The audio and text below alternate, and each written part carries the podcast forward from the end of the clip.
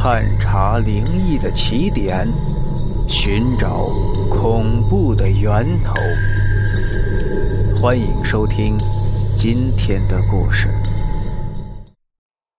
已故的发小奶奶叫走了爷爷。我爷爷是中医院的第一批村医，他还有另外一个身份。直到他去世之后，我才知道，他是一位风水先生。以前的防御接种都是入户的，一般一走就要好几天，长的半个月都有。所以我爷爷体力还是不错的，直到去世前的几个月都还走山路。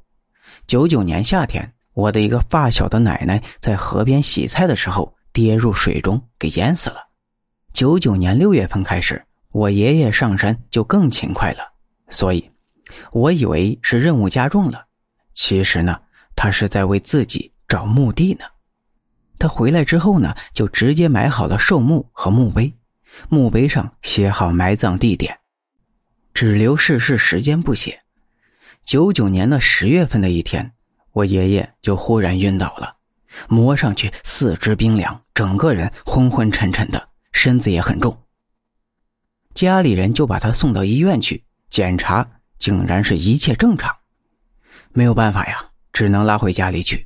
我姑姑就提议说：“请人来看看那方面，或许是中邪了。”我们这边问事情是用硬币问的，如果问对了，硬币就直立不倒。神婆到家之后就开始问故去的人，好多个都不是，最后问起了我发小的奶奶，那硬币就直直的立起来了，一天一夜都没有倒。而后神婆又搞了一些东西。这时候，大人们就让我们小孩出门去了，不让我们看。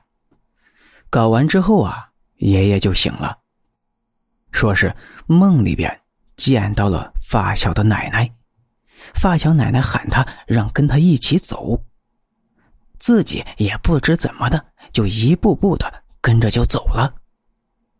最后，我爷爷身体恢复了，不过两个月之后再次倒下，之后。就卧床不起了，知道事实。我不知道这一次是不是依然是被发小的奶奶给叫走的。